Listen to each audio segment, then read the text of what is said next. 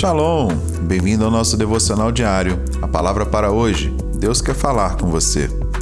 E hoje nós falaremos sobre o amor é um verbo, baseado no livro de 1 João, no capítulo 4, no versículo 8, onde um trecho do versículo nos diz: Aquele que não ama não conhece a Deus, porque Deus é amor.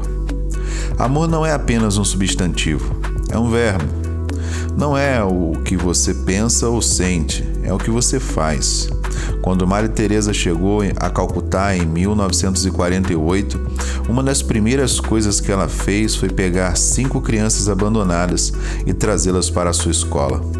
Antes que o ano acabasse, ela tinha 41 alunos aprendendo sobre a higiene em uma sala de aula, que era em um parque público. Logo, seu trabalho ficou conhecido como os Missionários da Caridade. Depois de dois anos, sua atenção se voltou para o cuidado dos moribundos, e um mendigo encontrado morrendo em uma pilha de lixo foi recolhido e levado a ela. A fome e o sofrimento o reduziram a um esqueleto virtual.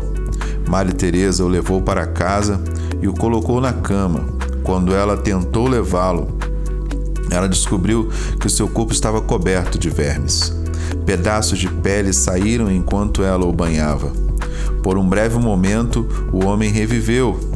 Em seu estado semiconsciente, ele perguntou: Por que você faz isso? Maria Teresa respondeu com duas palavras que foram marca registrada de sua vida: por amor.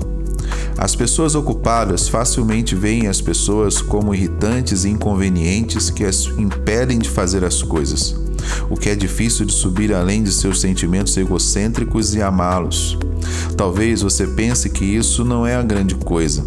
Pense novamente. A Bíblia diz: Amados, amemos uns aos outros, pois o amor é de Deus. Quem é nascido de Deus e conhece a Deus. Aquele que não ama não conhece a Deus, porque Deus é amor como está escrito no versículo 7 e no versículo 8 desse mesmo texto que nós acabamos de ler. Então o amor, ele só é vivido. O amor, ele é verbo, então precisa ser praticado. Que possamos praticar o amor de Deus nas nossas vidas e com aqueles que estão próximos de nós. Que Deus te abençoe. Shalom, shalom.